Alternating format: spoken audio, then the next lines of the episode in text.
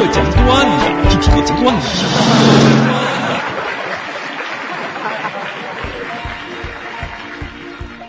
七十年代我读小学的时候，那个时候的课本啊，充满了阶级情、民族恨。课本的首页就是毛主席语录，每篇课文都在控诉解放前水深火热的生活，歌颂解放后繁花似锦的日子。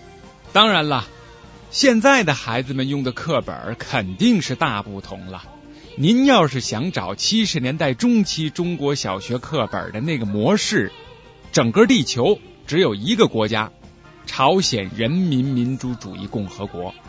今儿个我给您讲的这段子，其实就是朝鲜小学课本在最近两年增加的一篇新课文。课文的题目叫《金正日爷爷认错》。哎，说的是金正日访华回国以后，教育下一代、哺育朝鲜大花朵的故事。我呢，就用七十年代咱们中国小学生在课堂上读课文的样子，把这篇文章给您读出来，您就当个段子听听吧。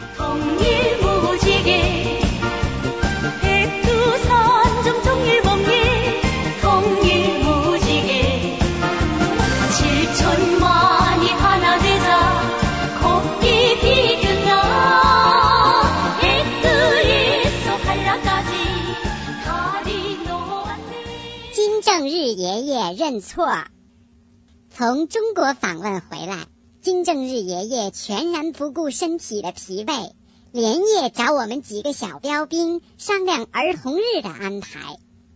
谈的晚了，便送我们出门，要司机送我们回家。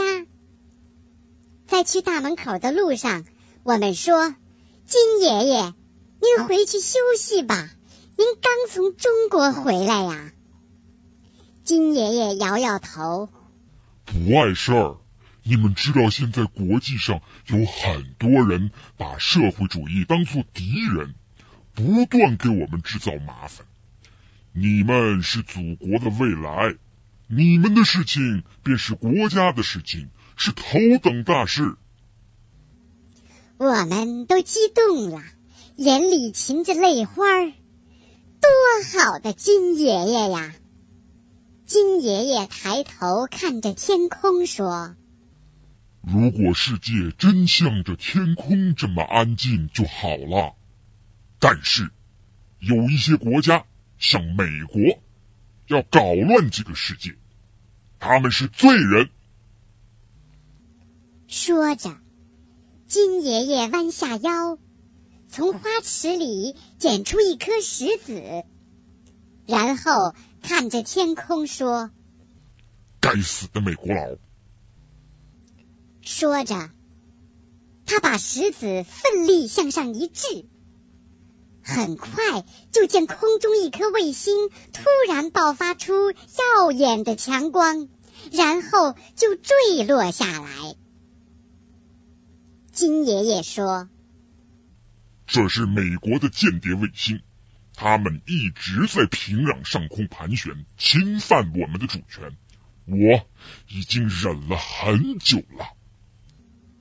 小朋友们都鼓起掌来，为祖国有这样的领导人感到自豪。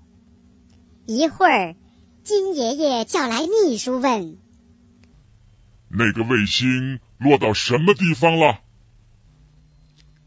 报告。好像是龙川一带。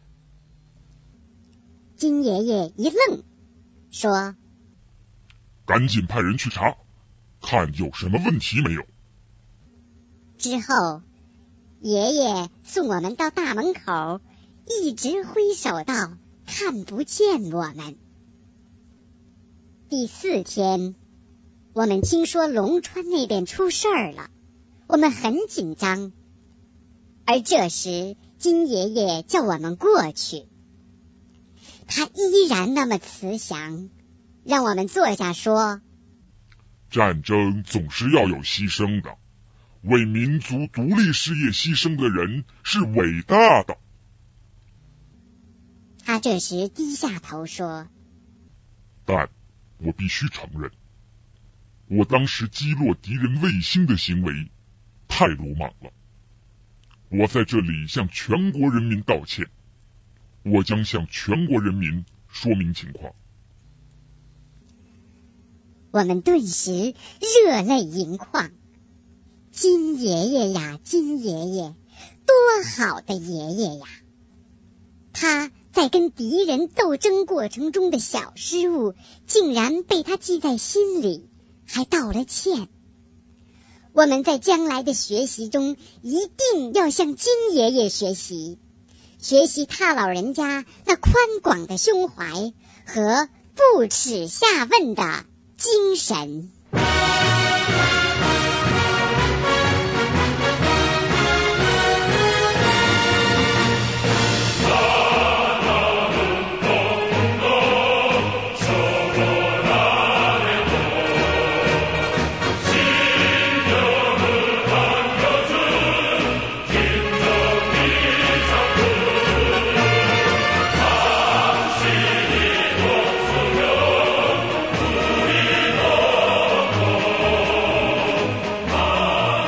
本节目由反播制作，three w dot antiwave dot net。